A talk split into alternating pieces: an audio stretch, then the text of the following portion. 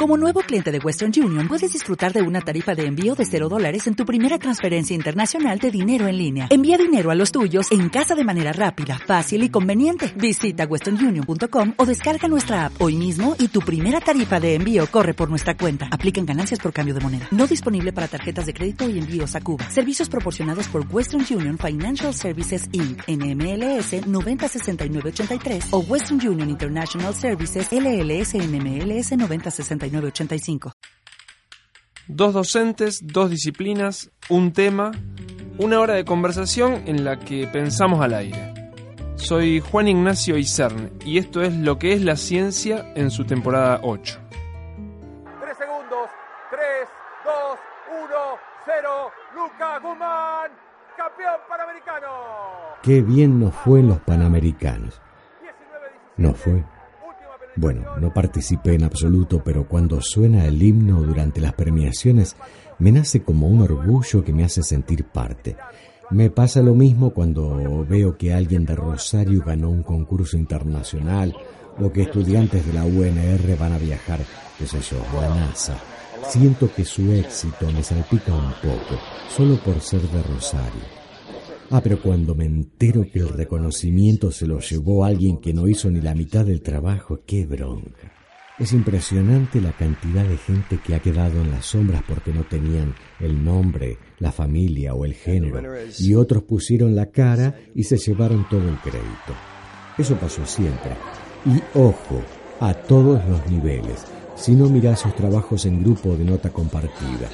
Vos sabés que tuviste que hacer todo, pero tampoco podés decirle al docente que tu compañero no hizo nada. Por una supuesta cuestión de principios, ¿no? Uh, mirá otra dorada para nosotros. ¿Qué es el éxito? ¿Es el logro o el reconocimiento? ¿Qué buscamos cuando pensamos en ser exitosos? ¿Cómo se llevan el éxito personal y el trabajo en equipo? Ser exitoso es sobresalir ¿Existe una ecuación de suma cero respecto del éxito? ¿El éxito de mi colega, de mi compañero, me degrada o me eleva? ¿Cuál es la relación entre éxito y trascendencia?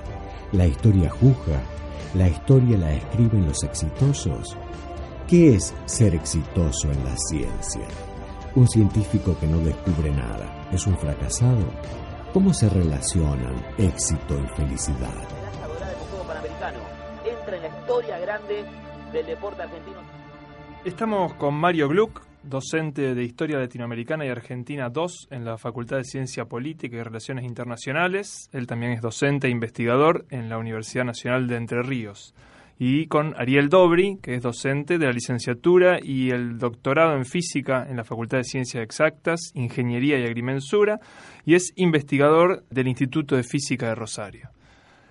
Ariel, Mario, Ustedes tienen cargos docentes, mm. tienen cargos de investigadores, tienen lo que mucha gente podría desear y, hasta incluso codiciar, se puede decir. Mm. Eh, ¿Creen que son exitosos? ¿Se sienten exitosos?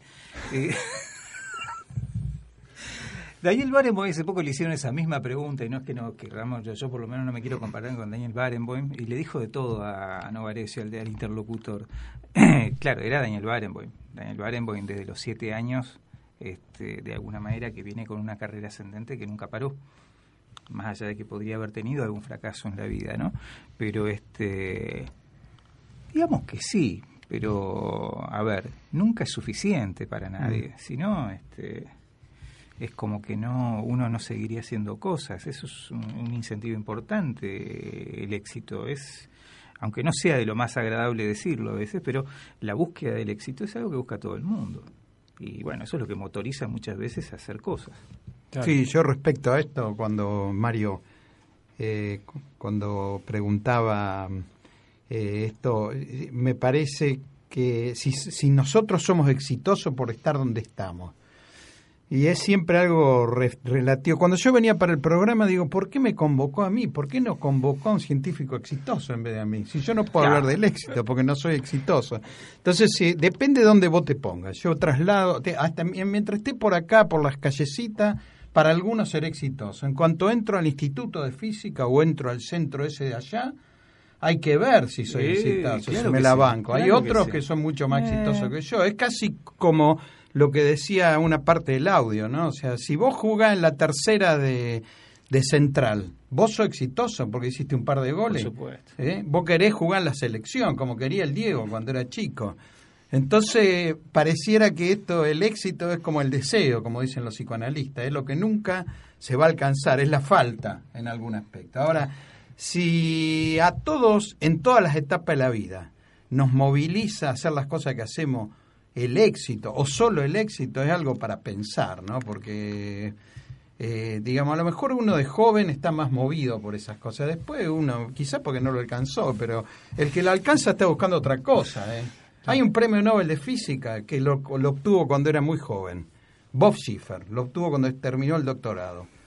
Y a- es un tipo con problemas psiquiátricos gravísimos. Estuvo internado varias veces, ¿eh? un, en un depresivo, porque él siempre quiso ganar otro.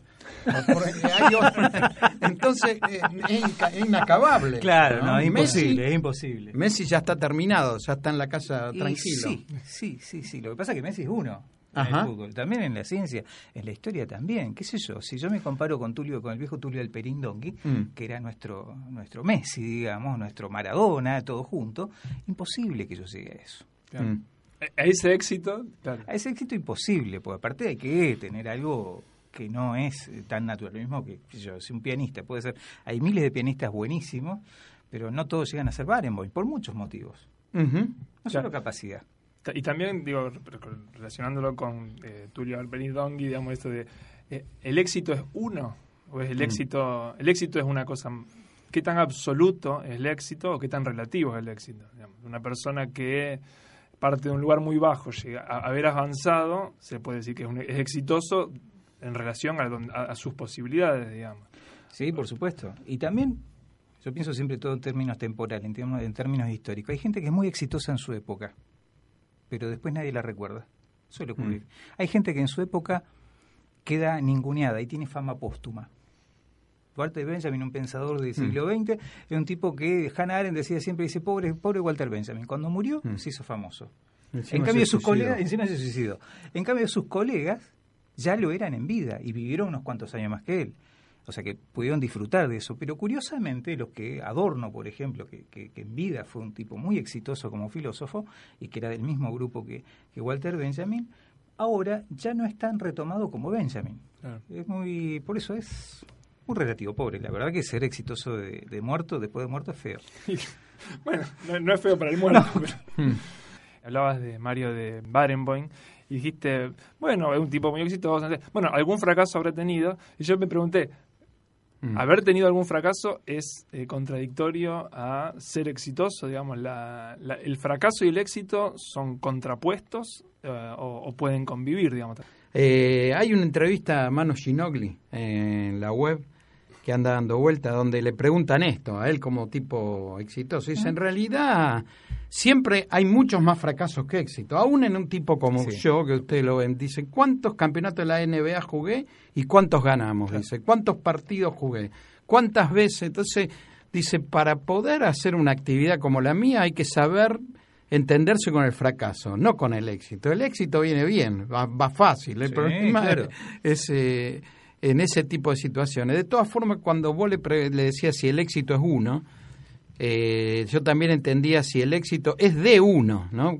Como que tiene que haber un exitoso para que todos nos referenciemos en él, o podemos pensar el éxito a veces como algo más eh, colectivo, como este en el, en el audio que vos pasaste, que decía que él se sentía exitoso porque un grupo de argentinos había llegado a cualquier lado. Entonces yo me siento exitoso porque pertenezco a eso. Y en lo institucional también, digamos. O sea, el éxito de uno, un compañero mío, puede ser un éxito colectivo o un éxito grupal. eh, pudimos resolver tal problema.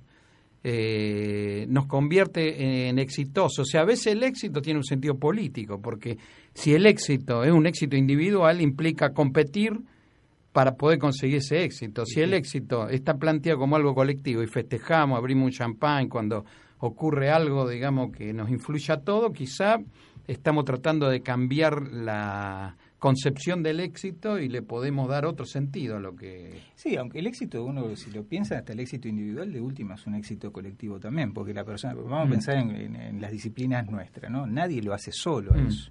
Nunca lo hace solo. Mm. Lo hace con gente que estuvo atrás, gente que le enseñó, gente a la que le está enseñando, gente que tiene par, y si no es imposible hacerlo. Entonces, de hecho, el éxito siempre es Mm. colectivo. Lo que pasa es que, bueno, está la cuestión individual y la cuestión humana, tan humana, digamos, de apropiarse de determinadas cosas, pero eh, a veces eh, nos cuesta reconocer qué es lo que uno aportó exactamente Mm. en algo que hizo. Es difícil, no es fácil No, tampoco. no, darse por cuenta. supuesto, eso es como... Generalmente es algo muy pequeño, pero No, bueno. no, pero en el exactamente, en el ámbito, por ejemplo, académico, es como que la cosa está, bueno, vos haces un trabajo de investigación Sí. y hay cinco autores, ¿no es cierto? Entonces, vos eh, diez minutos antes había discutido con tu mujer y se te ocurrió una cosa por lo que te dijo ella. ¿Vos la ponés de autora? No. No. Es famoso, por ejemplo, Einstein eh, todavía se está discutiendo si Mileva, su primer mujer, contribuyó no. Vos en una discusión cerrada, esto decís, no, no tuvo nada que ver. Y Bueno. cuando lo empecé a mirar mejor, empecé a decir, bueno, ¿cuál es el, conce- el concepto que había de colaboración en esa época? Si lo ponemos ahora, la tendría que haber puesto a ella. Y no sé si no de primera autora. Eh, eh, hoy por hoy, vos discutís con cualquiera en un congreso, charlá y se después va y le tenés que avisar al tipo, porque si no, te queman en todos lados. Porque vos la idea la tuviste de haber tenido tal y tal cosa. Entonces, toda esta cuestión tan, como vos decías, tan eh, fina la cuestión de saber eh, quién fue el que lo hizo, ¿eh? Por- porque somos gente social y además hoy con las redes, ¿a quién se le ocurre algo? Si ya está todo hecho. Ya está todo hecho. Sí, sí, sí, ya no hay originalidad. No, nadie puede decir ni siquiera un chiste, porque ya está todo esto escrito. Sobre qué es el éxito, eh, vamos a seguir eh, avanzando y, buscando algunas definiciones. Y como cada programa, Aldo Prico, que es docente de la Cátedra Lengua Latina 2 de la carrera de Letras de la Facultad de Humanidades y Artes, nos explica el recorrido histórico y epistemológico de una palabra que a nosotros nos parece clave para el enfoque del tema del día.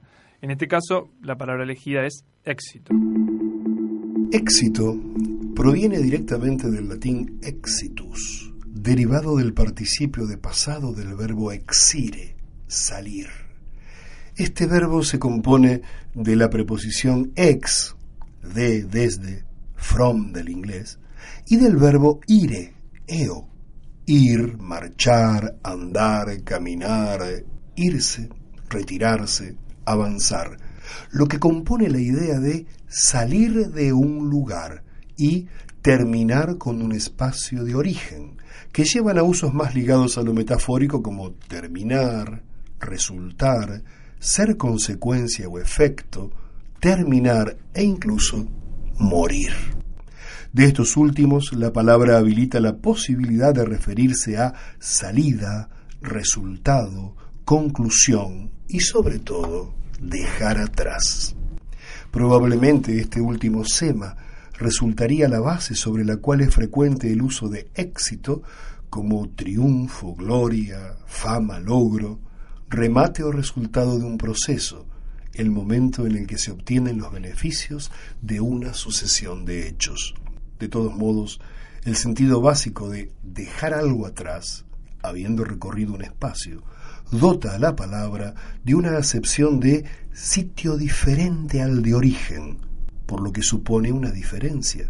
Que esta diferencia se vinculara con valores positivos como los de salida feliz o resultado feliz, es propia de la evolución del sustantivo a partir del siglo XVIII en la lengua castellana, de acuerdo con Joan Corominas. Estamos con Mario Gluck y Ariel Dobri. Una de las, de las acepciones que nos lleva a la palabra éxito es esto de dejar atrás, ¿no? Como Mm. que ser, ser exitoso es sobresalir. También la historia se, escribe a partir de los que sobresalen, ¿no? Sí, digamos, el exitoso es, es un material fértil para la historia, digamos. Sí, depende de cómo pensemos la historia. Sí, pero bueno, como se ha Porque, hecho, digamos, o como, sí, como la hemos la historia más tradicional, como la hemos conocido, sí. Ahora, no necesariamente fueron exitosos en su momento. El éxito lo hace el historiador a veces. El caso de la Argentina, San Martín, sí, le fue bien, fue exitoso, eh, de alguna manera, ¿no? Tomando esto, ¿no? Dejó atrás una serie de cosas. Ahora, el éxito de San Martín como prócer, o sea, después de muerto, se lo hizo Mitre. Mm. Y ahí el exitoso fue Mitre. Porque dijo, la historia argentina la podemos cruzar con San Martín y con Belgrano. Y ahí no fue ninguno de los dos exitosos. Va, Belgrano fue uno de los más, los que más fracaso tuvo, de hecho. Este, no, le fue muy bien siempre, le fue, generalmente le fue bastante mal, como militar por lo menos le fue bastante mal. Pero bueno, él eh, cuando construyó la historia argentina, Mitre, para construir un Estado, construir una identidad, etcétera, etcétera, le salió bárbaro, porque después quedó en la historia como que, bueno, el padre de la patria fue San Martín.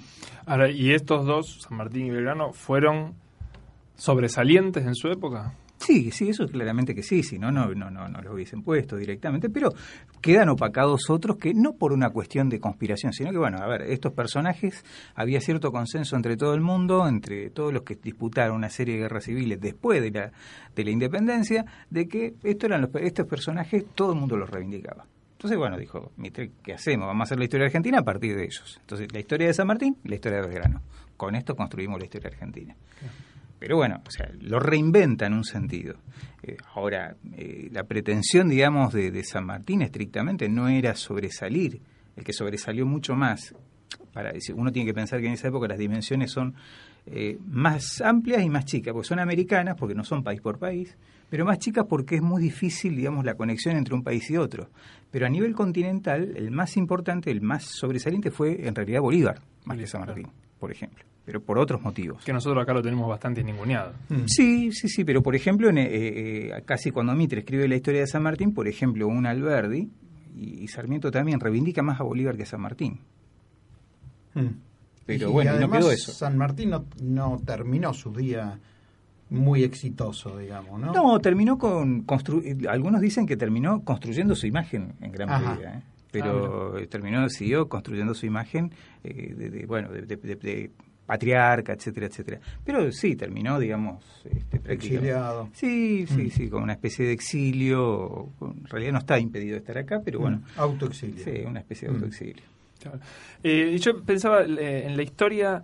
Eh, también si el, éxito ahí si no es también una, una cuestión de utilidad, digamos, o esta persona destacada, si no es también útil para contar la historia. Por supuesto. Eh, digamos, como, como eh, termina siendo una herramienta quizás para Mitre para contar la historia también, obviamente, como él la quiso contar, pero... Sí, sí, no, y la cuenta muy bien en realidad, pero la cuenta a partir de esto, bueno, a ver, ¿qué es lo que, lo que está circulando en el mundo? Y todo el mundo tiene que tener alguna, algún personaje que nadie discuta. Entonces, acá están estos dos personajes. Decimos, bueno, con ellos hacemos la historia. Claro. Hay lugares donde es más complejo esto, ¿eh? Este, México, por ejemplo, fue mucho más complejo eh, porque eh, hay prácticamente, de hecho, en México, por ejemplo, el Día de la Independencia en sí mismo prácticamente no es festejado, porque fue una independencia hecha por Iturbide, que había sido un oficial realista, pero que, o sea, a ver, fue en 1822, fue muy tardía la independencia mexicana, y fue hecha de manera conservadora, y se autoproclamó emperador, entonces como que no quedó muy bien. Mm. para la onda republicana que estaba circulando ahí y en contra, y había sido el que había reprimido a los primeros insurgentes que eran Hidalgo y Morelos.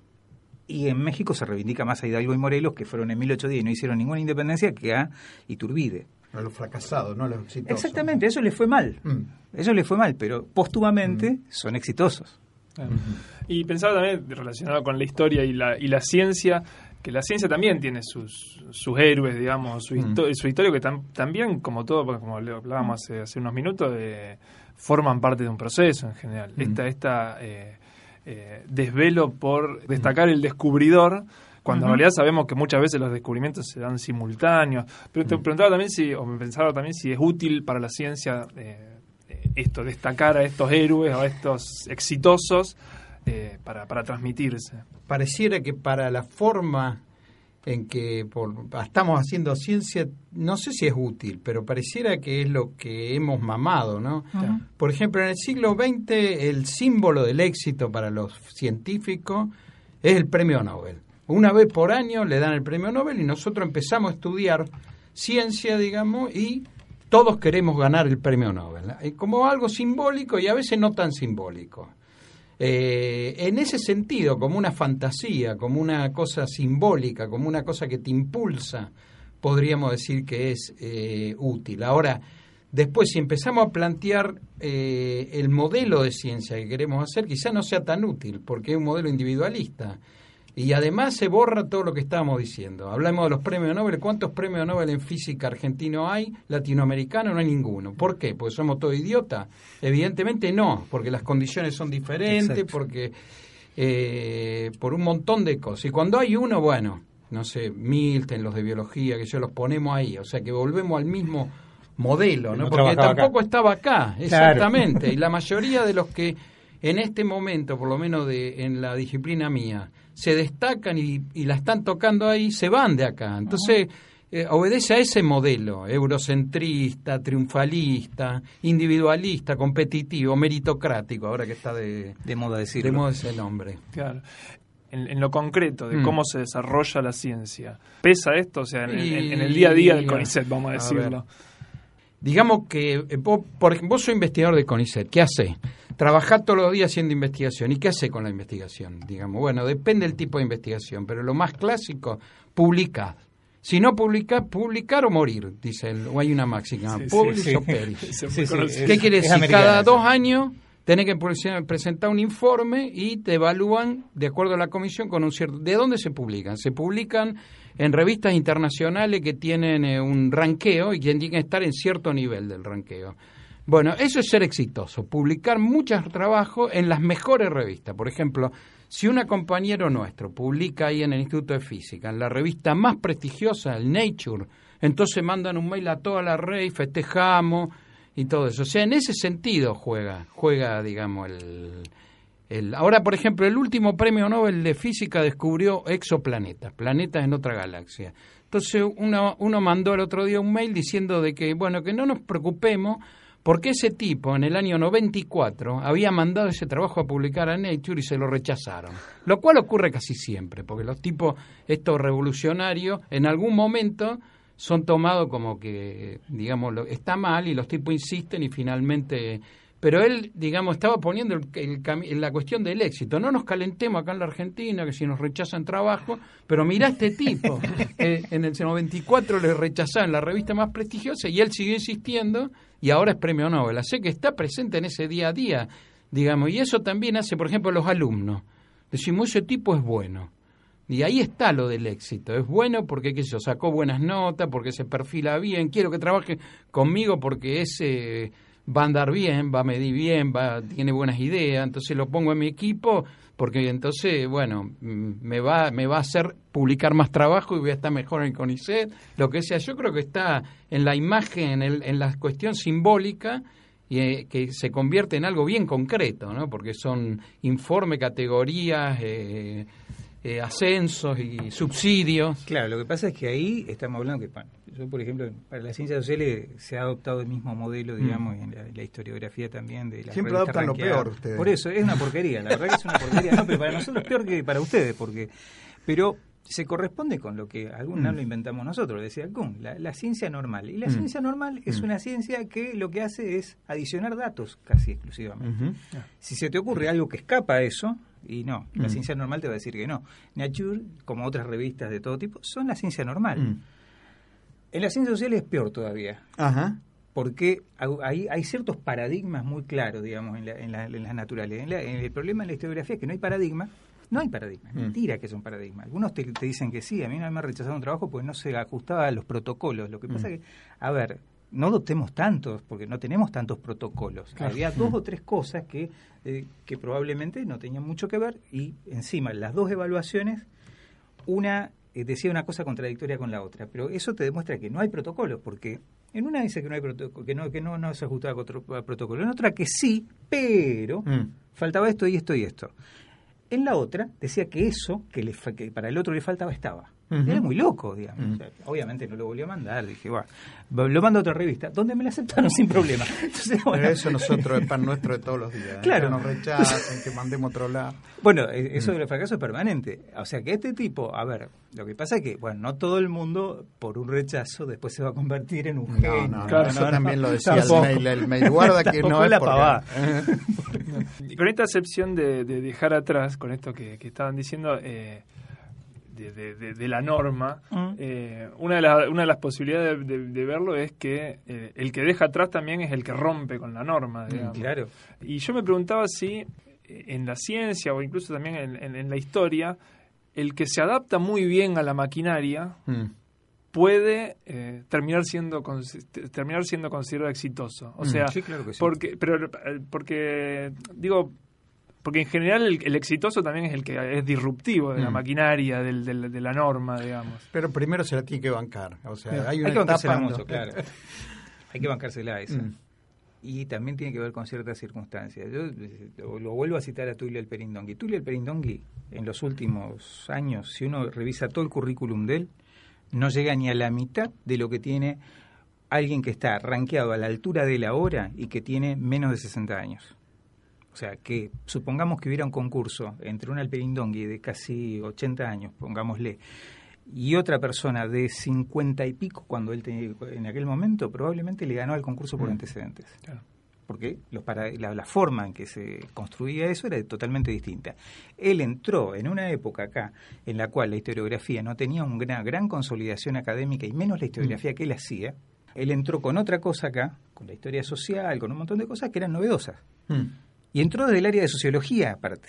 Hay que saber encontrar la beta. Claro, él encontró la beta. Entonces, claro, ahí fue exitoso y fue exitoso después mundialmente porque en realidad también se había internacionalizado muy, pre- muy prontamente, que eso no era muy común en esa época.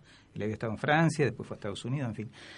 Pero te insisto, o sea, él, si uno mira por las mediciones que se hacen hoy día, estaría rankeado muy abajo. Bohr, el- uno de los padres de la física atómica, decía, cuando yo era joven, en mi época decía, cualquier científico mediocre podía hacer un trabajo genial. Hoy, hasta los científicos más geniales no pueden hacer ni siquiera un, un trabajo mediocre. Claro, es que Porque pasa de- eso. es contextual, Es la contextual. cantidad de gente que está laburando, el, el- lo que se pone, las expectativas que se ponen en cada momento. Exacto. Y lo de dejar atrás me deja una cuestión así a nivel personal.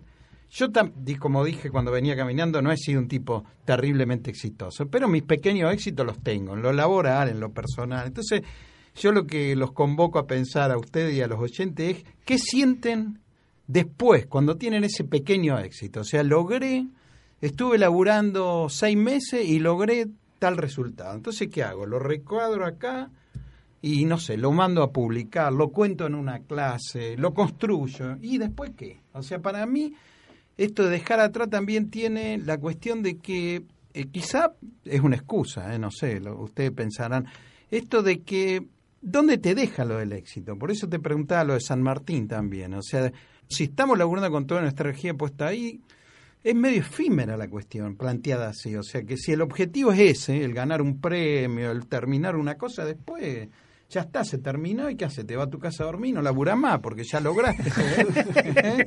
El éxito puede ser, qué sé yo, enamorarse. El éxito puede ser que te dé bola con quien estás enamorado.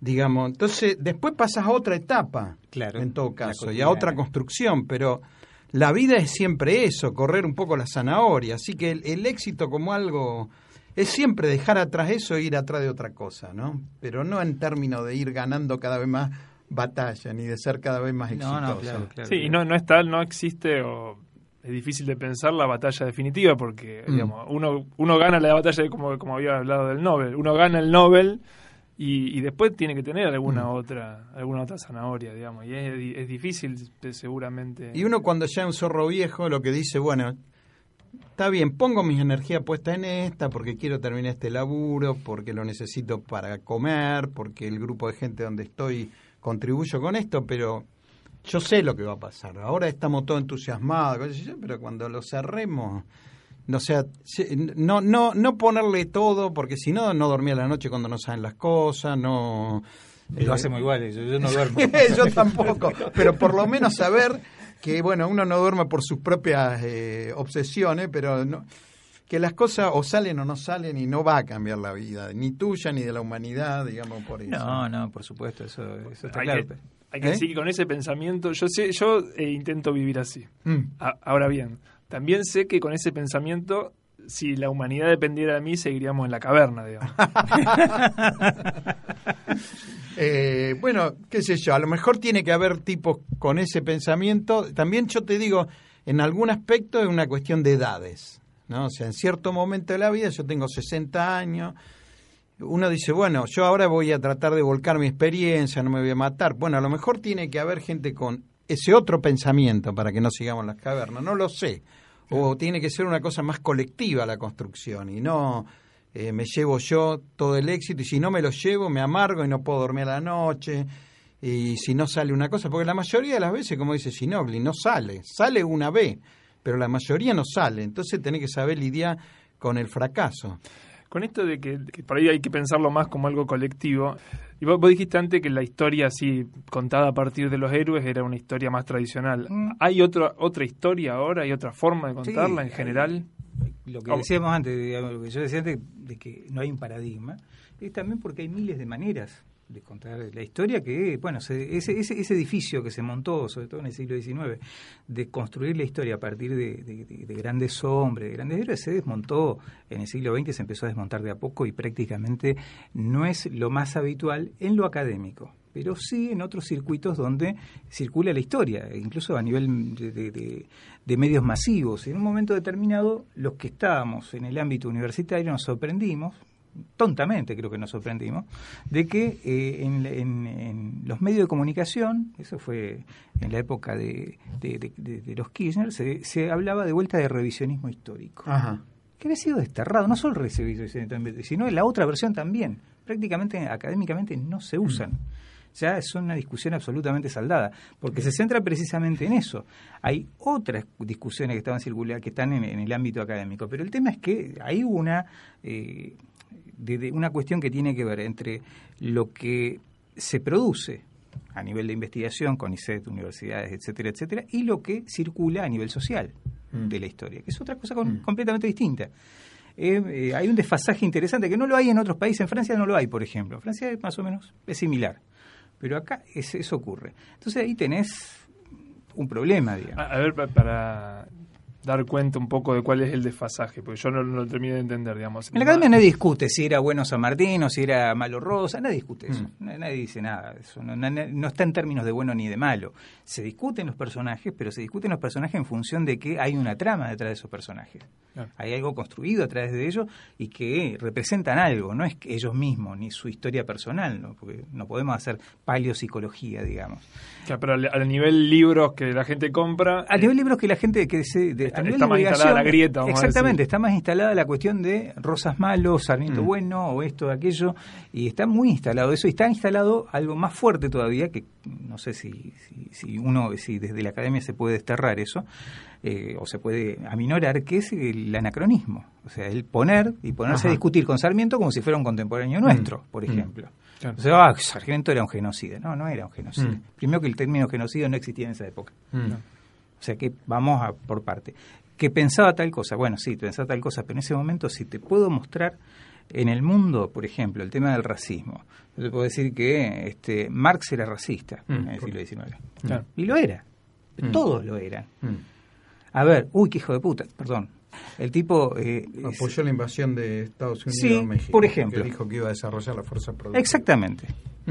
Y decía que eh, la India tenía que ser colonia británica. Pero todos pensaban así en el mm. siglo XIX. O sea, a ver, eh, no, no es justificativo, simplemente que en esa época el paradigma era ese. Recién se empezó a plantear el tema del racismo después de la Segunda Guerra Mundial prácticamente. Hasta ese momento era naturalizado el tema de las razas y de que las razas tenían determinadas características. Claro. Entonces, bueno, no le, no le achaquemos cosas que el tipo no, no tuvo, digamos. Pero bueno, esa, cuestión es algo que existe casi permanentemente. Yo digo, a ver, no sé si está bien o está mal, pero está eh, esta cuestión. Por eso te digo, la, historia de los grandes héroes es una historia que a nivel académico nadie la, rescata. Independientemente de las posturas que tengan los historiadores a nivel político, que todos la tienen. O sea, yo alguna vez le hice el ejercicio a algunos alumnos de decirle, bueno, a ver, usted que están hablando de historiadores liberales y revisionistas a ver, lean este tipo. ¿Qué es liberal o revisionista? No, ninguna de las dos cosas. ¿Ustedes saben que este tipo es liberal? Ajá. No le voy a decir quién es, pero este tipo es liberal, pero hace historia social. Mm. Y es liberal, ¿eh? Este, estuvo con, con, con, con Alzogaray, ahora está con el PRO, bueno, mm. completo. Pero el tipo hace otra cosa. No, mm. no, no, no, no, no confunde a algunos tantos ya, ya ha cambiado eso, pero es un académico. Entonces hay otro tipo de diálogo pero a nivel, por eso, o sea, hay, qué sé yo, en, el mundo hay corrientes que han trabajado lo que se llama la microhistoria. Hace poco estuvo Carlo Ginsburg acá, que es para mí uno de los grandes historiadores del siglo XX y que trabajaba, trabaja y sigue trabajando todavía a partir de cosas pequeñas, de biografías pequeñas, que se llama Molinero de Friuli del siglo XVII, y construye todo un mundo alrededor de eso. Es una gran hipótesis en el fondo. Y, o sea, ese personaje que no lo conoce nadie, eh, termina teniendo trascendencia a partir del libro del historiador. Pero no es un personaje que haya tenido la trascendencia de un rey, de un político, de un militar importante. No. Y se construye a partir de eso, pero decir, bueno, a ver, la historia de estos personajes, la historia de, de, de los sectores populares, si se quiere, o de aquellos que son más anónimos, o aquellos que Mm. quedaron no quedaron registrados. Claro, hoy ya está más presente. Estamos con Mario Gluck, que es docente de Historia Latinoamericana y Argentina 2 en la Facultad de Ciencia Política y Relaciones Internacionales, y con Ariel Dobri, docente de la licenciatura y el doctorado en Física en la Facultad de Ciencias Exactas, Ingeniería y Agrimensura. Ariel, hace un rato hablabas de, bueno, tenemos un pequeño éxito o un gran éxito y después qué. Mm. Y yo pensaba, una de las cosas que uno cuando tiene un pequeño o un gran éxito, lo primero que hace es decir, ¿cómo lo capitalizo? Eh, bueno. Esa es una, una- una de las primeras actividades que quiere llevar adelante. Mm. Y entonces, porque una, uno de los conceptos de éxito, eh, eh, o mucha gente considera que el éxito es ganar plata. El que tiene gana mucha plata es una persona exitosa. Y entonces quería ver, eh, en relación a la ciencia, ¿cómo Mm. juega esto? Si, si el exitoso gana plata, si ganar plata es ser exitoso en ciencia, Bueno, acá, acá hoy y en la historia. nos ayuda un poquito un, un sociólogo que usted conoce más que yo, que es Pierre Bourdieu, que él dice que es ganar algo parecido a la plata, que es capital, capitalizar, vos dijiste, ¿no? Eh, lo que hace exitoso a un científico, digamos, un científico es como cualquier ser humano. Entonces también quiere ganar plata porque en nuestra sociedad la plata es un signo de, y es necesaria además para vivir.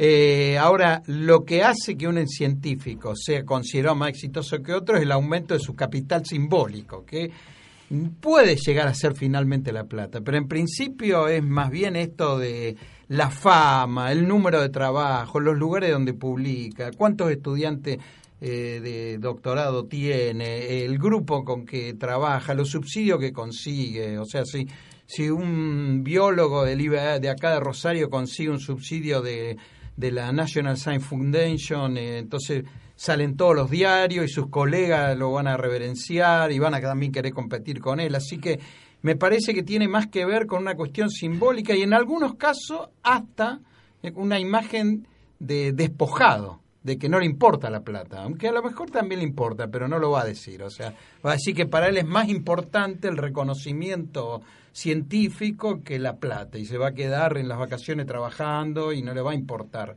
mucho eso. Entonces capitalizar es más bien por ahí. El otro día un alumno justamente me decía, bueno, cuando yo mm, estoy en el laboratorio y consigo un resultado, digamos, quería medir tal cosa, ¿y qué hago? Entonces le pregunté esto, y vos qué? y bueno, yo, digamos, si da para más lo quiero publicar, o sea, lo quiere capitalizar, o sea, no es para probar la materia, para probar la materia ya es capitalizarlo, pero después quiero capitalizar un poco más, porque la logré. Bueno, es más o menos lo mismo, pero con otro sistema de valor. En vez de la plata, ese capital simbólico. Claro.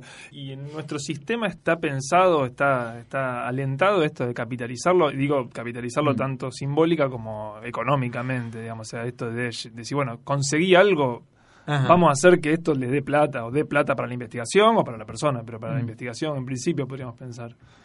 Y digamos, tiene, como vos, digamos, a lo mejor eh, uno a veces para ser pedagógico lo cuenta muy linealmente, como diciendo, bueno, el tipo más exitoso es el que más trabajos tiene, entonces eso le permite eh, eh, aplicar a subsidios de más guita, y entonces los más exitosos son cada vez más exitosos, sus laboratorios tienen más equipo, tienen más gente trabajando. Bueno, hay al, al mismo tiempo y de acuerdo a decisiones políticas puede haber otras visiones del éxito. O sea, puede ser que haya programas de investigación en temas, eh, en temas, digamos, que se suelen llamar eh, temas, digamos, más relevantes para el país y que no se evalúen de esa forma. Han hecho, se ha hecho intento en esa dirección y a lo mejor podría pasar a ser exitoso el que de alguna manera haga un sistema de recolección de energía más barato que el que y que es más útil para la región. En general no es así, pero digamos que hay intentos en esa dirección, que el exitoso o, no al exitoso, porque en realidad no hay un solo, pero por lo menos que eso le dé un cierto reconocimiento y que le permita eh, seguir adelante. Yo el otro día eh, fui a escuchar a un escritor que le preguntaban sobre esto, ¿no? Y él decía, es un escritor bastante reconocido, Guillermo Martín, un matemático que escribe novela policial. Y él decía, ¿qué es el éxito? Dice, el éxito es poder vender muchos libros para seguir viviendo de esto, porque no es tan fácil para un escritor vivir de escribir. Entonces, para mí, capaz que se hacía el humilde, y no lo es tanto, pero él decía, bueno, ya es mucho, ¿no? Que mi libro lo compren 100.000 tipos y yo pueda, eso es para mí el éxito. Y puedo escribir otro libro, es lo, lo de dejar atrás y escribí otro libro que va a ser tan eh, exitoso como el otro y me va a dejar seguir comiendo y viviendo de algo que me gusta. Bueno, eso es una forma también de, de ver la cuestión, o sea, no, no darle tanta vuelta. Y en esta relación de éxito y, dinero, eh, yo pensaba en la historia, hasta incluso morir pobre eh, está bien visto, digamos. Lo que pasa es que hay, no sé si una cosa, ¿no? Porque estamos girando en historia, podemos girar en, dos cosas, ¿no? Una, el trabajo del historiador, y otra, la historia lo, que, lo que ocurrió, lo que se supone que ocurrió.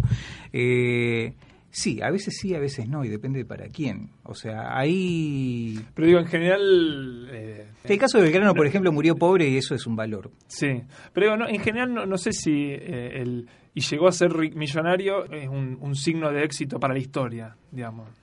Depende de para qué historia. O sea, hay toda una corriente que trabaja, por ejemplo, historia de empresas bueno, y empresarios. Y bueno, ahí, no hay no hay mucha alternativa, digamos. Es una empresa que está hecha para ganar plata. Pero este, es una corriente americana que trabaja muy bien a veces, o trabajan muy, es muy interesante el tipo de trabajo que hacen, bueno, y hacen eso.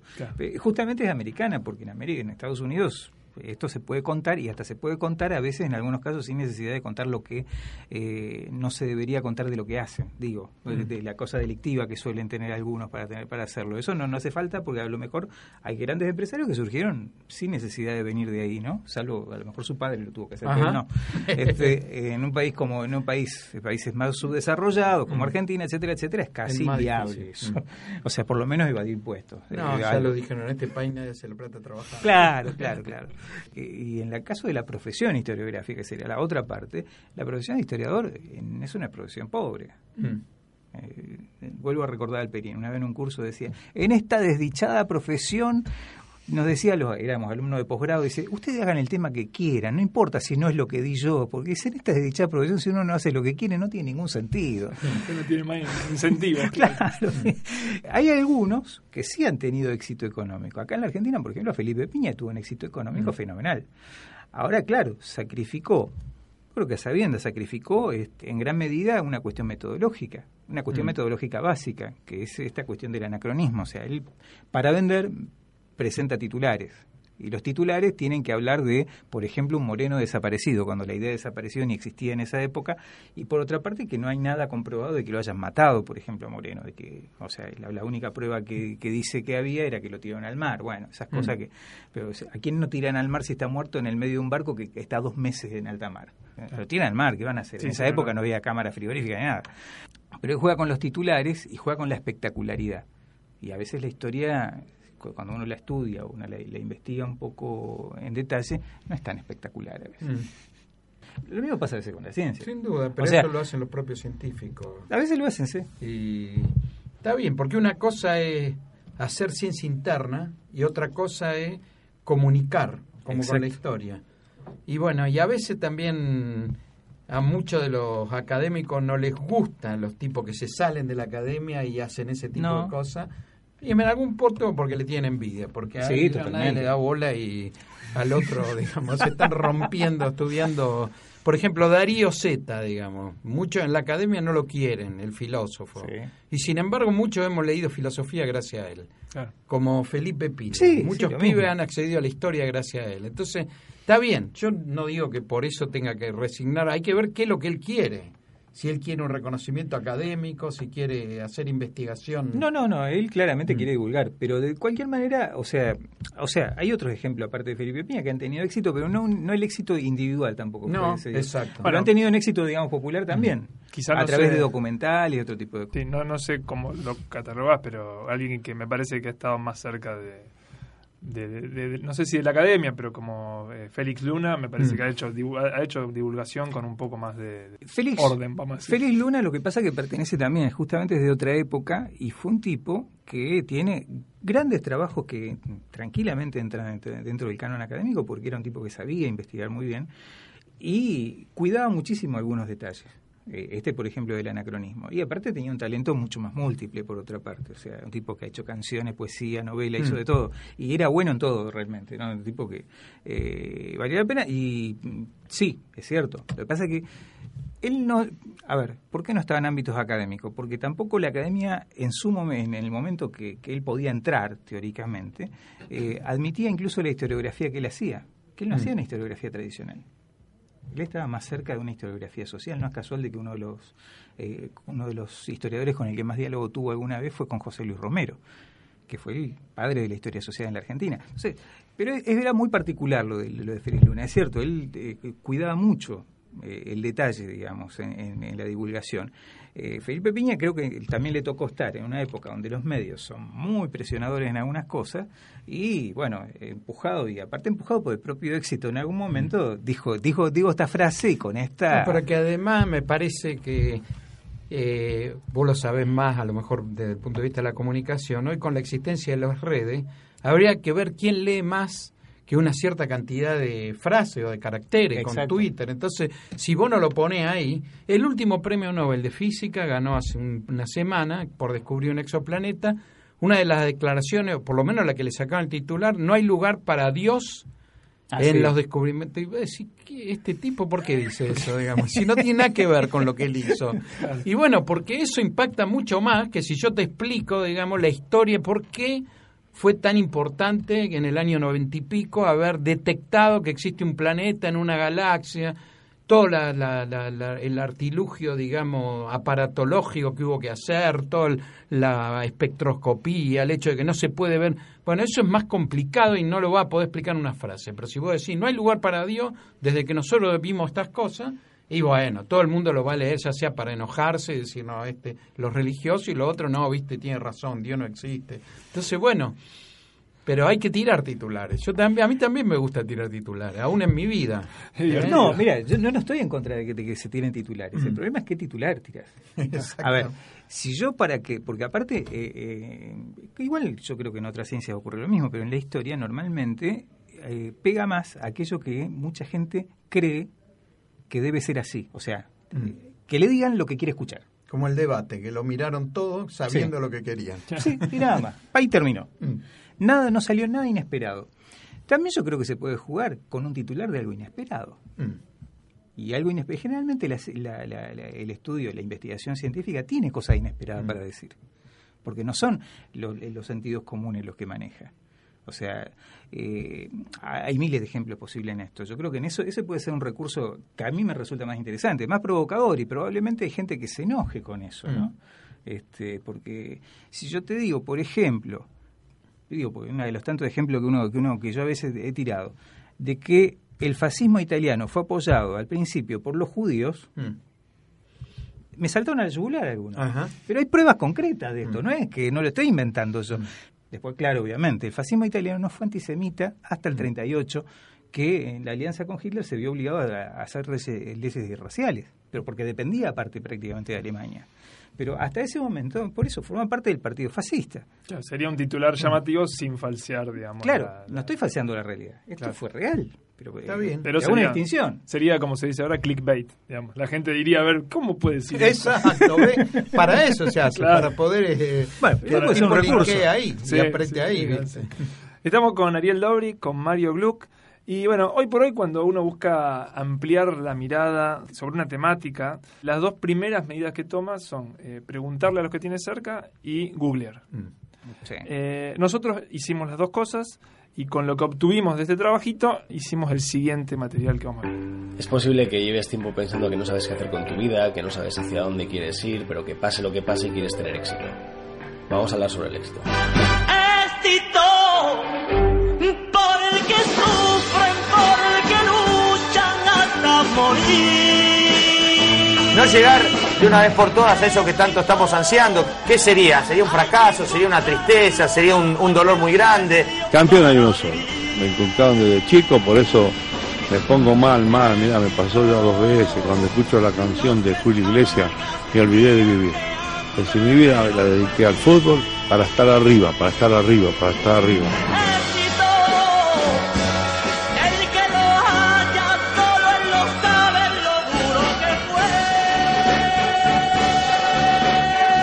El éxito, donc la réussite, te quita la posibilidad de ser feliz. Romper las barreras, sufrir que te humillen, pero siempre seguir. Las claves del éxito, constancia y hacer lo que te gusta hacer. El trabajo y la capacitación. La confianza en uno mismo, rodearse de gente que coopere con el proyecto que uno tiene. La pasión y la suerte. Eh, La clave del éxito, sin sonar meritócrata, creo que cuando uno encuentra lo que le gusta y lo que desea, le mete garra y creatividad, eh, no hay forma de, de errarle. Me da gracia, no me jodas que sin oportunidades esa mierda no funciona. Ay no, no hace falta gente que labure más, hace falta que con menos se pueda vivir en paz. Eh, para mí ser exitoso es lograr todo lo que te propongas y fracasar es no poder hacerlo.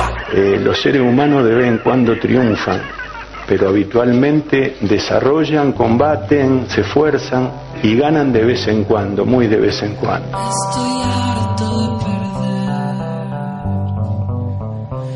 Estoy harto de perder.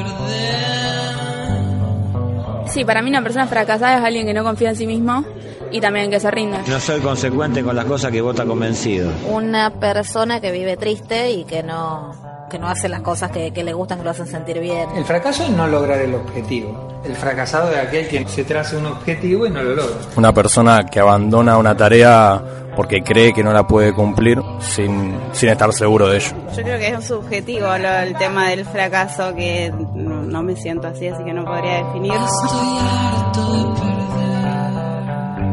Sí, la vida es corta, pero no tanto como nos han dicho, no tanto como para intentarlo solamente una vez, ni mucho menos tanto como para quedarnos en nadie. Y es que absolutamente nadie, nadie te cuenta que después del fracaso la vida sigue. Éxito. Éxito.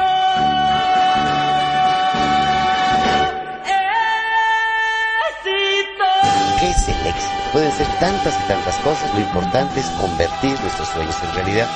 De hecho, le quiero confesar que el éxito y el fracaso son dos impostores. Me pareció interesante de, de muchas de las respuestas que obtuvimos que mm, hay una visión, digamos, por lo menos intuitiva, uno hace una encuesta y lo- sale lo primero que sale, ¿no? Eh, es que el éxito depende de uno mismo. Y, y lo, lo vinculo con la cuestión de la meritocracia, ¿no? O sea, porque la meritocracia habla de eso, de que el éxito en definitiva depende de uno mismo. Y alguna, hace bastante poco escuché de que el CONICET es un espacio muy meritocrático, Mm. perfectamente merico- meritocrático. Mm. ¿Es así eso? Primero empiezo con un chiste. El CONICET es un lugar donde los que están adentro quieren salir, los que están afuera quieren entrar. Eh, ahora te digo, probablemente, o sea, cuando vos me, me planteaste esto, hablar del éxito, se me ocurrió pensar el éxito en términos institucionales, no solo personales. Si hay instituciones que estructuran su forma de funcionar para que los que están adentro intenten ser exitosos y si no, pierden parte de su sentido. Sí, el CONICET en buena parte funciona así, o por lo menos para adentro funciona así, o sea, impulsa eso y en algún punto es meritocrático, sí, o sea, va a evaluar mucho mejor a un tipo que tenga resultados a priori. ¿eh? Después hay un montón, por supuesto que hay todo una, un entramado político donde eso se puede tener en cuenta, por ejemplo, se tiene en cuenta la zona donde el tipo trabaja. No es lo mismo trabajar en Buenos Aires que trabajar en el Chaco. O, hoy por hoy está la cuestión de género. Y está muy claro, hay un ingreso a CONICET muy alto de mujeres, pero hay muy pocas mujeres que ocupan cargos importantes en CONICET. Entonces, Eh, la meritocracia hace que no se vea qué es lo que pasó en el medio. Y bueno, si no le da, no le da. No me importa a mí que el machismo hizo que esa mina cuando tuvo los hijos se retrasó en su carrera científica, digamos. Esa era la visión tradicional. Ahora se está revisando, pero en ese sentido es meritocrático. No se ve esto de que el, el éxito, lo que sea, digamos, es, depende de las condiciones, depende, sino que se plantea como algo individual y está en la subjetividad de los científicos, además, eso, ¿no? De ese tipo es un capo, eh, qué sé yo, quiero ser como él. eh, ese tipo de cosas. En ese sentido es meritocrático, sí, es uno de los lugares más meritocráticos. Quizá como la bolsa de comercio. En la bolsa de comercio es meritocrático por la guita. Ese tipo tiene. Sí. Y eh, acá es meritocrático por esto del, del éxito científico, algo por el estilo. Ya te digo. Y desde el primer día que un pibe empieza a estudiar una carrera de esto, ya está ahí, ¿eh? No es que tiene que pasar mucho tiempo. Tiene que sacar buenas notas. Y si no la saca, la culpa la tiene él. En, el último, los últimos ingresos a CONICET hubo un recorte y muchos lo han sufrido. Y algunos de los propios que lo sufrieron, algunos decían, y bueno, qué sé yo, no publiqué lo suficiente, y otros decían, yo hice todo lo suficiente y sin embargo no entré.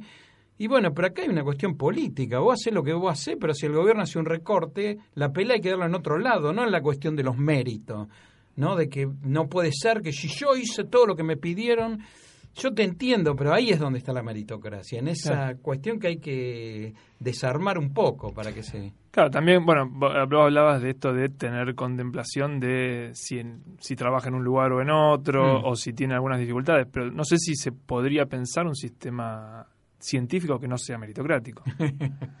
Depende del objetivo. Si el objetivo es conseguir premio Nobel, no. Si hay un proyecto argentino tecnológico científico, probablemente... Sí, incluso un criterio que tiene CONICET de entrada, que es el tema del promedio. A ver, ¿quién te garantiza que un tipo que tuvo un promedio de 10 después fue, sea un buen científico? O viceversa. Porque andás a ver por qué circunstancia el tipo no tuvo un buen promedio. Mm. Es una cuestión que tiene un criterio así, sí, meritocrático, pero básicamente cuantitativo. Porque ni siquiera es si descubre algo interesante o algo importante, es cuánto demostró de lo que hizo. Claro. Eh, no sé en el caso de las ciencias duras, pero en el caso de las ciencias blandas, ¿cuánto demostró? Y eso pueden ser 20.000 cosas que no tengan ningún valor. Entonces, es, es, una cuestión discutible, digamos. Sin duda, además lo institucional hace que todo eso se normatice. O sea, Claro. ¿quién lee un trabajo de otro? Si hoy por hoy vos te corres. Yo fui al Congreso de Física en Santa Fe. Hay una sesión de póster donde cada uno presenta sus trabajos. Vos te corres dos postes al costado del tuyo y ya no entendés nada. Entonces, si a vos te mandan un currículum para decir si ese tipo está en condiciones de ascender, ¿cómo hacer si vos querés analizarlo intrínsecamente? Entonces vos decís, leo. ¿Y qué entiendo? Entonces agarro y me fijo cuántos trabajos publicó, en qué revista. Claro. Entonces, en ese sentido, siempre que es Salvo que haya un objetivo y que vos te digan, no, acá vamos a valorar a los tipos que hicieron, o no a los tipos, sino a los equipos, a los institutos, que trabajaron en función de tales pautas, o vamos a valorarlo, a los otros también le vamos a dar un espacio, pero también acá importa, aunque no haya hecho ningún trabajo, si trabajó eh, en función de un objetivo que tenemos más importante, qué sé yo. Pero sí, en- es, es bastante meritocrático. Y la sufrimos mucho. Eh, Pensaba cómo vincular el tema de la meritocracia con la- el campo histórico y pr- primero pensé que eh, hay sistemas, digo porque hoy la meritocracia se ve como algo de eh, la derecha liberal, digamos, pero pensaba que los sistemas meritocráticos por excelencia son los comunistas. Como los comunistas. Y porque cada uno asciende o, digamos, es ubicado... Ah, de acuerdo a su propio mérito. de acuerdo se a su propio mérito. Sí, de hecho, Porque- cuando existió, donde existió, sí, tenía mucho que ver con eso, con cierta, eh, de hacer determinados méritos burocráticos, y eso en todos los ámbitos de la sociedad, que eso era lo, lo, lo totalitario de todo esto, ¿no? Sea en el trabajo, sea en la administración pública, sea en la docencia, en todo. Eh, lo que pasa es que, a ver, eh, es difícil plantearlo. A nivel científico ocurre más o menos lo mismo que en las ciencias duras. No, no hay mucha diferencia. Con la, la única quizás diferencia es que en las universidades se puede investigar también y quizás de otra manera distinta y con yo no, no soy de CONICET, pero con mayores libertades en algunas cuestiones que eh, en el CONICET. O sea, libertad de publicar en algunos lugares que a lo mejor no son los que eh, están rankeados. Claro. Eso lo hemos hablado con más de uno. Eso ocurre o con la gente que está muy consagrada o que- con gente que está por fuera del CONICET. Gente que está muy consagrada y que ya está por a punto de jubilarse y dice más. Yo publico donde quiero y lo que quiero y lo que me interesa para discutir, porque en las ciencias sociales si no se discute no existe. Pues si no, es una exposición de papers por todos lados donde no hay discusión. O sea, los grandes congresos son, uy, qué bárbaro, se llenó de gente este congreso, sí, pero nadie discutió nada. A lo sumo, en algunas mesas se habrá discutido un poco más, un poco menos. No es tan así tampoco. Se habrá dicho, bueno, eh, ciertas evaluaciones y cosas que tiene to- todo ese sistema que existe. Existe la meritocracia en la universidad, obviamente. Eh, si no, uno no ingresa. Uno cuando ingresa, ingresa a veces por un concurso o por distintos mecanismos que tienen que ver con, con el mérito, ¿no? Claro. Este, pero son más laxos. Son mucho más, eh, menos rígidos en Mm. algunas cuestiones. O sea, para ser profesor de, una- de la universidad, nadie se fija si el tipo tuvo promedio 8, tuvo 7 o tuvo 6 de promedio. Eso no importa ya. Importa lo que estuvo haciendo, lo que va a dar en su clase y lo que está proponiendo, digamos. Claro, Eso- eso, habría que, me gustaría eh, caracterizar quizás lo opuesto a la meritocracia, digamos, si no nos fijamos en los méritos. Son ¿En méritos, qué nos fijamos? forma de Claro. méritos. Eh, Claro, no, nu- no numérico, ¿cuál sería la otra forma? Hay muchas formas, creo, de manejar el tema de lo- lo- los méritos. No, no es que esté mal, nadie dice que está mal, es No, no, está, la- pero- la- lo- lo- el mérito. El problema es también, bueno, eh, saber pensar las cosas en términos de no necesariamente una jerarquía de qué es lo mejor o qué es lo peor. O sea, dentro de- de- del ámbito, por ejemplo, bueno, de- estrictamente de la historiografía, una vez Gabriel Di Meglio, que es alguien que es, es del CONICET, es profesor, y ha hecho gestión también, y ha hecho divulgación, mucha divulgación. En la época de, de oro de encuentro, él hizo mucha divulgación. Y él me decía esto, dice, mira, yo sé que estoy, desde que estoy haciendo divulgación, muchos de la academia me miran feo. Y parece que hay una jerarquía. Empieza el investigador CONICET, allá arriba. Segundo, el profesor universitario. Más o menos. Eh, cuando investiga, bueno, algo hace. Oh, el divulgador, una porquería. Y a ver, ¿por qué uno necesariamente, eh, si está en una disciplina, tiene que este, estar, tiene que ser el ranking más alto el que está investigando? El que investiga, de hecho, a ver, el que investiga en CONICET, digamos, con todas esas reglas internas que tiene el CONICET, es uno de los trabajos posibles. ¿Por qué no puede haber alguien que trabaje de otra manera y que trabaje de otra cosa? Y no es una cuestión de jerarquía, porque aparte, en las ciencias sociales, ir con la divulgación para mí es fundamental. O sea, es casi intrínseco. No se puede hacer una ciencia histórica, en el caso de la historia particularmente, que quede cerrada sobre sí misma. Tiene que en algún momento hacer lo que se dice la transposición. O sea, hacer la transposición, sea en el ámbito educativo, sea en el ámbito mediático, sea donde sea. Pero tiene que haberla, porque si no, no tiene ningún sentido. Uno no mide un resultado acá porque va a aportar algo tecnológico nuevo, por decir algo. Un resultado historiográfico no, no, no cambia la vida de nadie. No. Claro, que- eh. pero bueno, lo que sí puede aportar es a pensar algunas cuestiones de la sociedad, a pensar un, no sé, pero para eso tiene que ir a otro lugar. No puede quedar únicamente cerra- cerrado en el circuito. El cerramiento en el circuito tiene que ver, sí, con una serie de pruebas y de puestas a prueba y de discusiones que creo que hacen validar o no un determinado trabajo. Pero son cosas distintas. El problema es la jerarquía, digamos. Las discusiones que nosotros tenemos, que esto, eh, atraviesan a de- las instituciones, o sea, por Sí. ejemplo, el CONICET y la universidad. Y el CONICET a veces, o la gente que está, hace lo que puede por tratar, porque esto es como algo que está implantado, que tiene demasiados años y que cuesta mucho correrlo. Pero, por ejemplo, esto de que la gente que hace otras cosas, por ejemplo, comunicación de la ciencia, es valorado. Bueno, hay un, un ítem, porque nosotros funcionamos medio por formularios, ¿viste? Nuestra cabeza es como un formulario. Entonces, hay un ítem que donde vos pones eso, Sí. digamos, y, después, y, y en los últimos años se ha empezado a, se le da importancia, depende de quién evalúe, si evalúa un científico clásico tradicional, No. probablemente dice, no, este tipo, pero si lo agarra alguien con una visión un poco más político-social, dice, ah, no, este tipo se ha ocupado, ha ocupado el 50% de su tiempo en comunicar lo que hace. Y eso es importante porque, bueno, a nosotros, digamos, cuando vamos al Congreso nos van a dar guitas si la gente piensa que es importante hacer ciencia, si lo que hace le sirve para algo.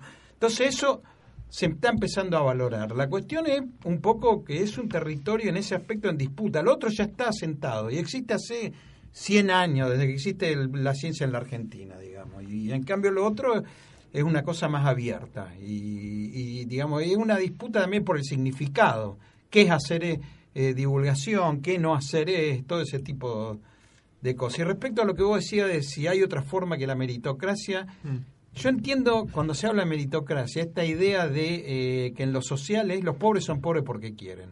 O- Acá lo mismo, si a vos te va mal, la culpa la tenés vos. O sea, lo que se puede intentar es eh, cuestionar eso y cada vez más ir tratando de armar eh, sistemas, digamos, que sean permeables a otra forma de ver, o sea, ver en términos de equipo, de instituto, de regiones, no de una persona, ¿me entendés? De que esta persona está bien, ese tipo, pero no vamos a armar todo un sistema científico universitario para que un tipo le vaya bien, esos tipos le va bien en cualquier contexto porque son fuera serie. O sea, nosotros tenemos, por ejemplo, un físico argentino, Maldacena, recontra famoso.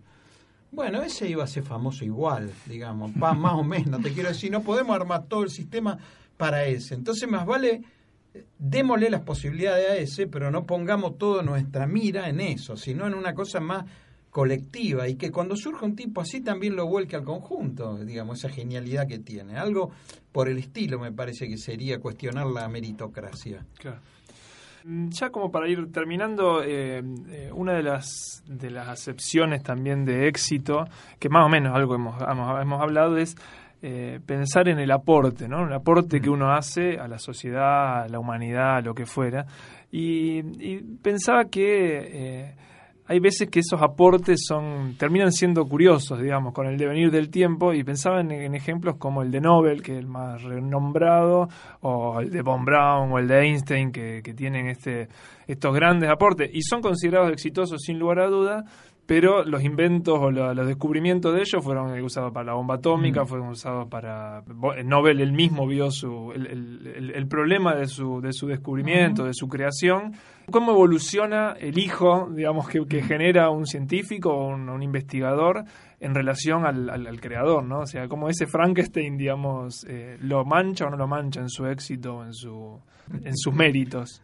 Eso nos introduce un poquito en este tema de la, la cuestión ética del conocimiento, ¿no? O sea, la construcción intelectual que tenemos los científicos, que nosotros hacemos ciencia, por lo menos acá, ¿no? Hacemos ciencia por la ciencia misma y después lo aplican otro y si lo aplica para el mal es culpa de él y si lo aplica para el bien, bueno, toda la, todo el honor.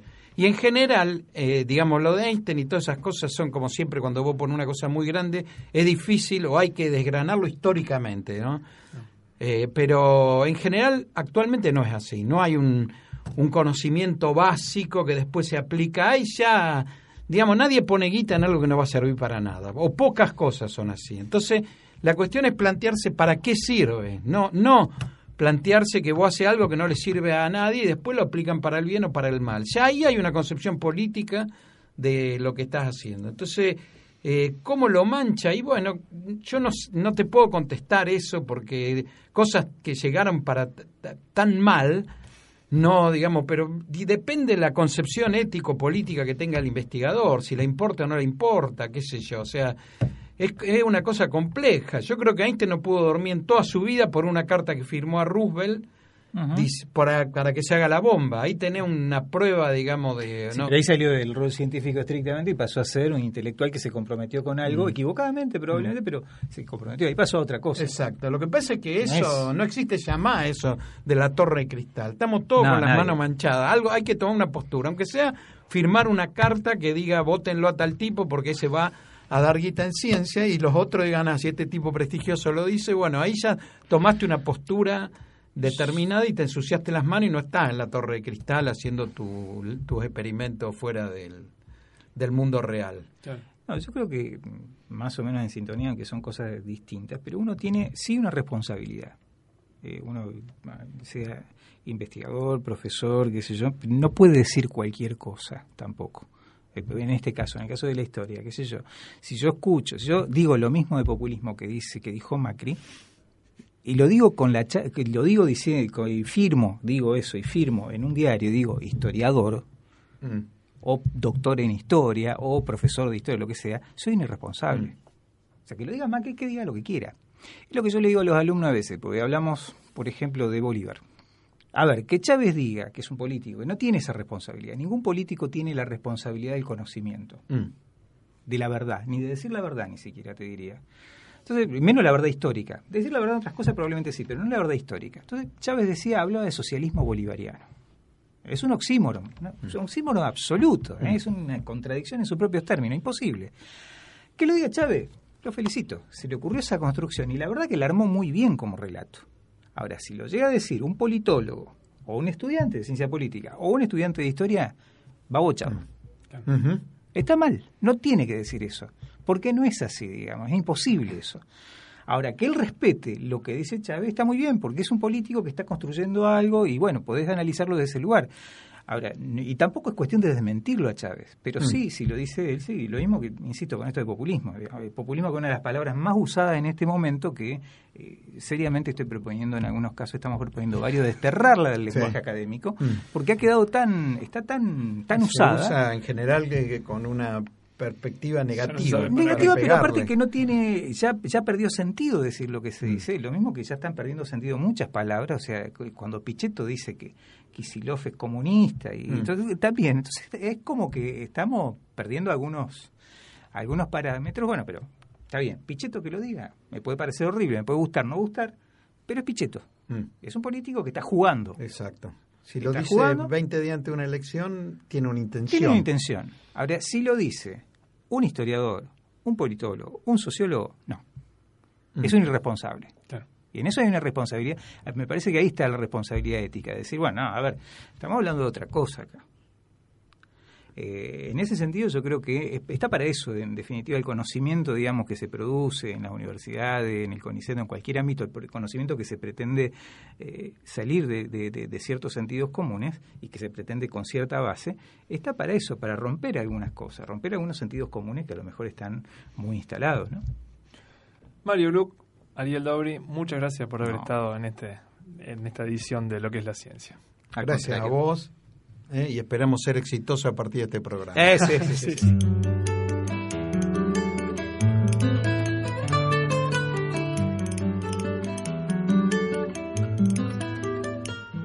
Qué bonito, qué curioso, qué bonito. Que haya formas, mil estrellas, que haya un sol. Qué bonito, qué curioso, qué bonito. Que haya idiomas, mil maneras de decir amor. Qué curioso que haya guerras, que haya treguas, que haya paz. Qué bonito que es el ritmo. Lo que es la ciencia es una coproducción entre el Laboratorio Sonoro de la Facultad de Ciencia Política y Relaciones Internacionales, la Dirección de Comunicación de la Ciencia y Radio Universidad de la Universidad Nacional de Rosario, con la participación de Natalia Fernández Báez, Juan Ignacio Iser, Martín Parodi, Guillermo Peñalves y Aldo Prico y la participación especial de Mariano Serenelli y Darío Marinosi. Qué curioso que haya guerras, que haya treguas, que haya paz. Qué bonito que es el ritmo del vals. Qué bonito que es el viento en tu pelo. Qué curioso que haya cinco dedos la palabra amigo y que los colores sean como son. Qué bonita es la verdad en tu boca. Qué curioso que haya un principio y un Qué bonita que la luz a la mañana.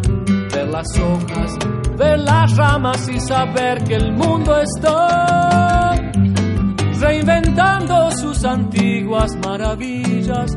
Nuevos llantos, nuevas risas y este valsecito más.